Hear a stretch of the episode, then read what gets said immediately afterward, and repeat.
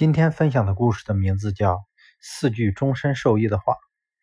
一位少年去拜访一位年长的智者，他问智者：“我如何才能成为一个自己愉快，同时也能给别人带去愉快的人呢？”智者看着他说：“孩子，在你这个年龄有这样的愿望已经很难得了。我送你四句话。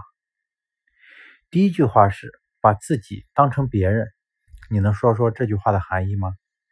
少年回答说：“是不是说，在我感到痛苦、忧伤的时候，就把自己当成别人，这样痛苦就自然减轻了？当我欣喜若狂之际时，把自己当成别人，那些狂喜也会变得平和中正一些吧？”智者微微点头，接着说：“第二句话是把别人当成自己。”少年沉思了一会儿，说：“这样就可以真正同情别人的不幸，理解别人的需求。”在别人需要的时候给予恰当的帮助。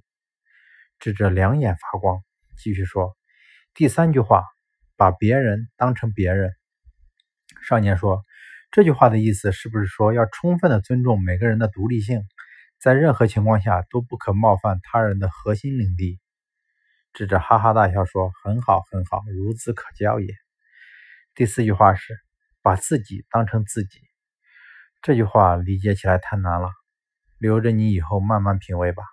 少年说：“这四句话之间有太多自相矛盾之处，我用什么才能把它们统一起来呢？”智者说：“很简单，用一生的时间和精力。”少年沉默了很久，然后叩首告别。后来，少少年变成了壮年，又变成了老人。再后来，他离开了这个世界很久以后，人们都还时时提到他的名字。